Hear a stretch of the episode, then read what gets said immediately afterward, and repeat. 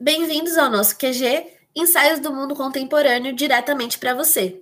Aqui quem fala é a Mavi Aqui quem fala é o Guilherme. E no episódio de hoje, iremos homenagear e celebrar a vida, as conquistas e o legado de Milton Santos, geógrafo formado em Direito pela Universidade Federal da Bahia e pioneiro na crítica visão do globalismo no sul global. O Dia Nacional da Consciência Negra é comemorado todo ano no dia 20 de novembro. Celebrada desde os anos de 1960 pelo movimento negro, a data representa a luta de Zumbi dos Palmares pela liberdade e resistência à escravidão. A data só entrou no calendário escolar no ano de 2003 e foi oficializada como data nacional a partir de 2011. Nessa data tão importante, conquistada por meio de muitas lutas e resistência contra o racismo, falaremos sobre o grande intelectual Milton Santos. Não só por ser um brasileiro negro reconhecido na Academia Nacional e Internacional, mas também pelas suas visões críticas sobre as mazelas do mundo. No Brasil, onde 70% das pessoas que moram nas periferias são negras e o racismo se encontra em toda a estrutura estrutura da sociedade, falar sobre as ideias de Milton Santos é também pensar sobre a realidade das comunidades carentes brasileiras e uma forma de lutar contra o racismo social e econômico que exclui tanta gente. Nascido em 1926 na cidade de Brotas de Macaúba, na Bahia, Milton era filho de professores e fora educado em casa até os oito anos. Seu avô havia sido escravo em sua infância, Milton teve pouco convívio com negros. Ao progredir em sua educação, ele foi naturalmente sendo segregado, estudar em colégio interno, em que além de estudar francês e, entre as suas boas maneiras, ensinava geografia e matemática para seus colegas de ensino médio, a fim de financiar os seus estudos em direito. Sua formação possuía influências parental, visto que, na época, o curso era o meio de ingressão principal para diversas das profissões mais importantes do país. Desta forma, academicamente, Milton adentrava a elite brasileira, feito este que se torna mais raro considerando sua cor e origem humilde. Formado em 1948, Milton decidiu não exercer a profissão e foi lecionar geografia no ensino médio, enquanto paralelamente trabalhava como jornalista do jornal A Tarde, iniciando suas publicações autorais. Foi trabalhando como editor que conheceu vários políticos de esquerda e posteriormente ingressou em diversos movimentos militantes de viés similar. Após casar-se, mudou-se com a sua família para Salvador, onde exerceu diversos cargos públicos e iniciou sua carreira acadêmica, tornando-se professor na Universidade Católica de Salvador em 1956. Foi lá que recebeu o convite para realizar seu doutorado na França,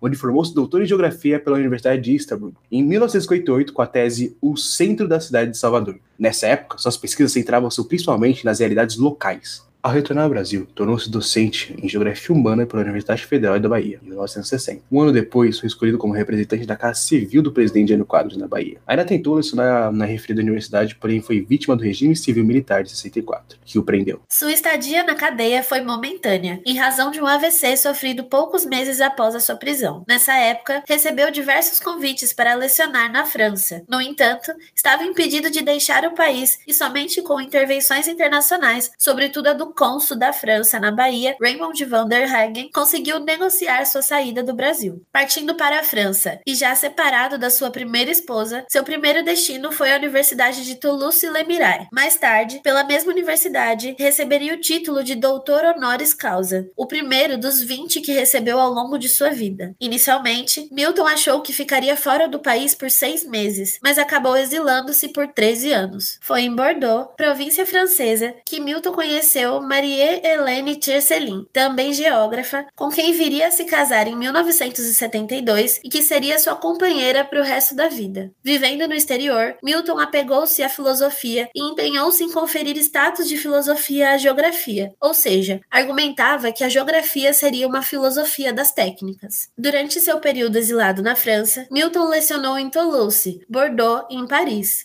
seguindo posteriormente para o Canadá e os Estados Unidos, onde foi pesquisador no MIT, respectivamente. Passou ainda pela Venezuela, onde foi diretor de pesquisa e planejamento de urbanização das Nações Unidas. Datam desta época as pesquisas do geógrafo acerca dos processos de urbanização das cidades do então chamado Terceiro Mundo. Depois, como desenvolvimento desse seu interesse, realizou trabalhos de pesquisa sobre pobreza urbana na América Latina, em Lima, no Peru, onde também lecionou na Faculdade de Economia da Universidade Central. Na Tanzânia, penúltimo destino onde se retornou ao Brasil, Milton organizou o curso de pós-graduação em Geografia da Universidade de Dar es Salaam. Ela residiu por dois anos. Milton então retorna aos Estados Unidos, onde termina seu longo período de exílio lecionando na Universidade de Columbia, em Nova York. Após voltar ao Brasil em 1937, Milton jamais deixou de produzir. Seguiu lecionando e orientando mestres e doutores, ao mesmo tempo que prosseguiu lançando livros, o que alcançou uma das mais extensas e densas bibliografias brasileiras. E sem dúvida, a maior entre geógrafos latino-americanos. De lá em diante, tornou-se consultor de planejamento do estado de São Paulo, até então ser contratado como professor titular da Universidade de São Paulo, a USP, onde lecionou até se aposentar. Ao longo de sua exitosa carreira acadêmica, recebeu dezenas de títulos e homenagens no mundo inteiro. Os seus 20 títulos de doutores honoris causa, 12 foram conferidos por universidades brasileiras e 8 por estrangeiras, além do título de professor emérito da USP, recebido em 97. Dentre as diversas premiações recebidas, merece destaque o Nobel de Geografia, Prêmio Internacional de Geografia Valtrin Lud, que o geógrafo recebeu em 94. O impacto das publicações em português dos livros do geógrafo, que até então só haviam sido editados em outros idiomas, foi enorme. Suas ideias foram responsáveis pela renovação de boa parte dos conceitos e temas debatidos na geografia brasileira. Deixou como legado mais de 40 títulos publicados em diversos idiomas mais de 300 artigos e pequenas publicações. A obra Por uma outra globalização, do pensamento único à consciência universal, de Milton Santos, publicada em 2000, está entre os títulos mais destacados entre as publicações do autor. O geógrafo faz uma grande crítica à globalização, defendendo que a maneira de como o mundo se organiza hoje beneficia apenas um pequeno grupo de empresas multinacionais, criando mais concentração de capitais nos países desenvolvidos e aprofundando a desigualdade nos países subdesenvolvidos. De acordo com Milton, temos condições técnicas e científicas o suficiente para construir um mundo mais digno para toda a humanidade. No entanto, todas essas condições foram expropriadas por algumas empresas que decidiram construir um mundo perverso.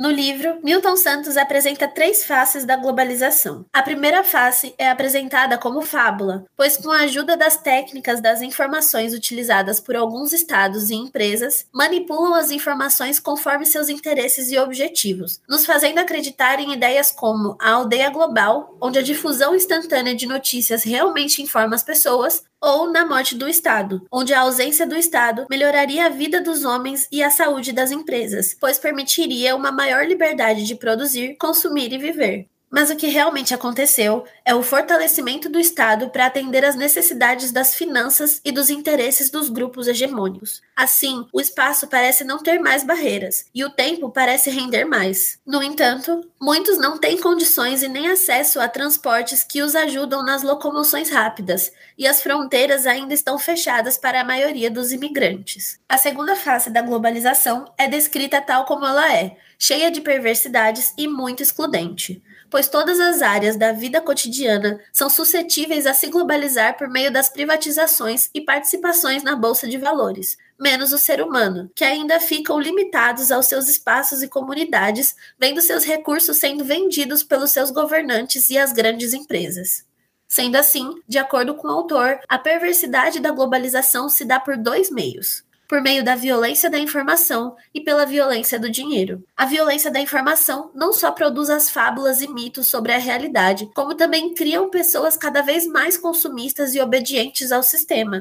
E a violência do dinheiro, além de transformar todas as instâncias da vida cotidiana em capital, como educação, moradia, saúde e alimentação, ajuda a manter todos dependentes do capital e estimula a concorrência sem compaixão, pois alimenta o medo do desemprego de muitos e a ganância de alguns. Segundo o filme Globalização Milton Santos, o mundo global visto lá de cá, toda essa perversidade se deu após a reunião do Consenso de Washington, em 1989, que fez uma lista de recomendações para que os países subdesenvolvidos combatam as crises da miséria. No entanto, essas recomendações visavam condutas neoliberais de austeridade, aumento de impostos, diminuição de direitos trabalhistas e privatizações de todos os setores públicos, reduzindo o Estado e, como resultado, temos a depredação do estado de bem-estar social. Assim podemos ver o aumento da pobreza e diminuição da qualidade de vida das classes médias. Novos tipos de doença se desenvolvem e instalam. As eras enfermidades retornam.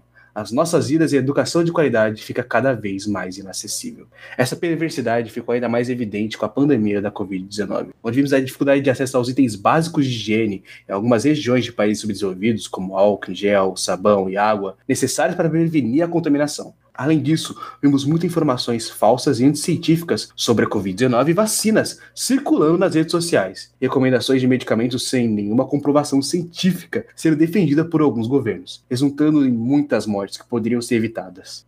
Como se não bastasse, houve um aumento sem precedentes dos níveis de pobreza e na desigualdade do mundo. Segundo a CEPAL, mais de 22 milhões de pessoas entraram na zona de pobreza no ano de 2020, somente na região da América Latina. A falta de política de bem-estar social deixou muitos sem proteção contra a insegurança alimentar e de moradia, pois, em grandes crises, muitos perdem a sua capacidade de pagar aluguel, de se alimentar e de até se vestir. No entanto, o nosso grande intelectual, Milton Santos, nos dá a esperança de uma globalização mais humana e cidadã.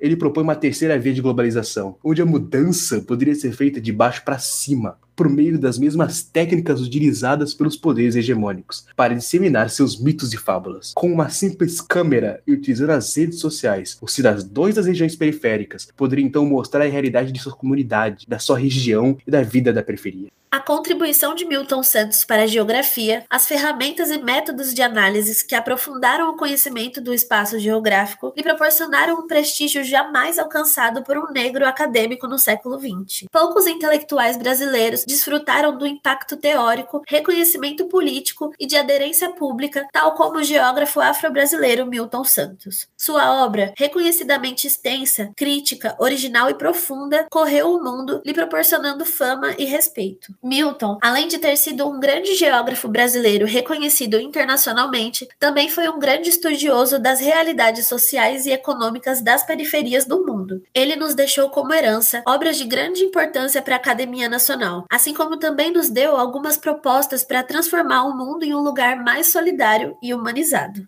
Sendo ele mesmo afrodescendente, tinha clara noção de que o preconceito racial no Brasil persevera impregnado de conotação estrutural, determinando que a marca mais notória do fenômeno esteja conotada de uma naturalização da discriminação, nota matricial no processo de mutilação da cidadania afrodescendente. Essa posição é muito evidente no esclarecedor depoimento que o geógrafo prestou em 2000 no jornal Folha de São Paulo. Sem meias palavras, eis como Santos sentenciou, abre aspas, a marca predominante é a ambivalência com que a sociedade branca dominante reage quando o tema é a existência no país de um problema negro. Essa equivocação é também duplicidade e pode ser resumida no pensamento de autores como Florestan Fernandes e Otávio Iani. Para eles, entre nós, Feio não é ter preconceito de cor, mas manifestá-lo. A chamada boa sociedade parece considerar que há mais um lugar pré-determinado, lá embaixo, para os negros e assim tranquilamente se comporta. Fecha aspas. Como dito no documentário Por uma outra globalização, é difícil ser negro e é difícil ser intelectual no Brasil.